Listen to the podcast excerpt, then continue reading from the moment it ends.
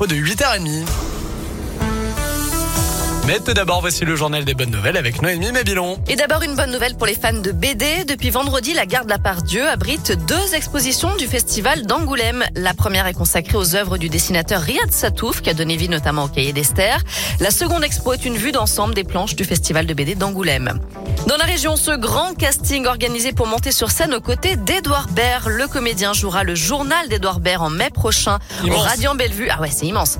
Il jouera au Radiant Bellevue à Caluire, mais aussi au Toboggan à Destine et au Théâtre Jean Villard à Bourgoin-Jallieu. Et il cherche en fait les artistes d'un soir qui formeront une sorte de troupe à ses côtés. C'est comme ça qu'il a fondé son spectacle. Donc il cherche des chanteurs, des acteurs, des poètes, bref, toutes sortes de personnages pour constituer sa revue. Alors si vous souhaitez participer, il suffit d'envoyer un mail à la salle de spectacle qui vous intéresse en soumettant votre idée. Enfin, un gros bravo aux cinq boulangers d'Aurillac qui ont relevé le défi samedi. Ils ont battu le record du monde de la plus longue galette des rois, 50 mè- 57 mètres 60 et pas moins de 114 fèves dissimulées à l'intérieur. Cette immense galette a ensuite été vendue en part individuelle ou en galette de 6 personnes au profit de secours populaires.